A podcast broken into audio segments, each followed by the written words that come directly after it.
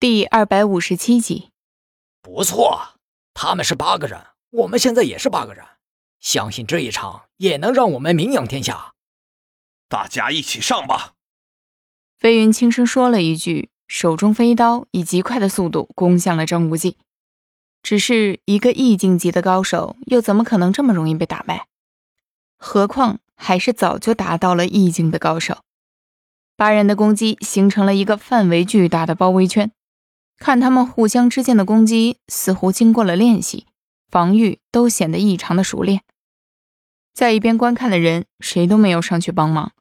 他们知道，现在的战斗，谁插手都能造成八人的混乱，最后的结局肯定是。众人最不希望的了。时间一分一秒的过去，九人的战斗还在继续僵持着，每个人的心中都好像悬了一把刀，气氛异常的浓烈。突然，有人指着空中喊了一句：“有人飞过来了！”话刚说完，众人的目光都抬头看向了远处的天空，只见几个黑点逐渐的接近。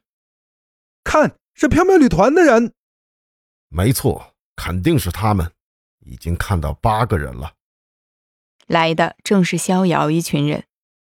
看到他们，所有的人都欢呼起来。在他们眼中，缥缈旅团已经成为了最强的存在。喂，现在很不公平啊！我一个人对付你们八个意境级的，我很吃亏呢。张无忌看着，有点无奈的笑道：“哼哼，你个笨蛋！”到现在还装什么的？如果这样的话，那他们八个对付你不也是很吃亏吗？何况我们又没想过要跟你打。陆小凤用看白痴的眼神瞄着张无忌。他们也跟你打了足足有十五分钟，时间也差不多了。逍遥说道。望到逍遥，风飞大喊道：“逍遥，到底发生了什么事情了？”众人一起落下地面。逍遥说道。其实这个光明顶是一个任务，目的就是要打开游戏中的另外一个空间。另外一个空间？嗯，这也是我们八个上线之后才知道的。系统发来消息说，这次的光明顶活动我们不可以参加。我们一参加，这任务也就无法完成了。你是指你们参加会破坏游戏的平衡吗？吴天问道。嗯，是的。那你指的时间是？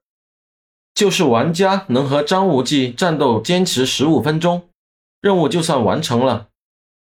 逍遥话刚说完，便听到了系统公告的声音响起来：“光明顶任务完成，系统开启意境大门，请达到意境级的玩家在光明顶集合。再播放一次。”系统之后，就看到天空照射下的九道光芒，把逍遥一群人和张无忌包裹了起来。这什么情况？怎么张无忌身上也有光芒？飞云感觉自己快疯了。呵呵，你们不知道吧？张无忌他可也是一位玩家。哈哈哈哈。陆小峰大笑起来，说着，张无忌顿时尴尬的望着那些刚刚和自己战斗的人。靠！不会吧！打了半天，原来也是玩家。狂龙咒骂道：“各位，我们先走了，我们在上面等你们了。”逍遥笑着说道，身上的光芒逐渐加强，几人的身体也开始漂浮起来，逐渐的上升。牛逼呀！成仙了！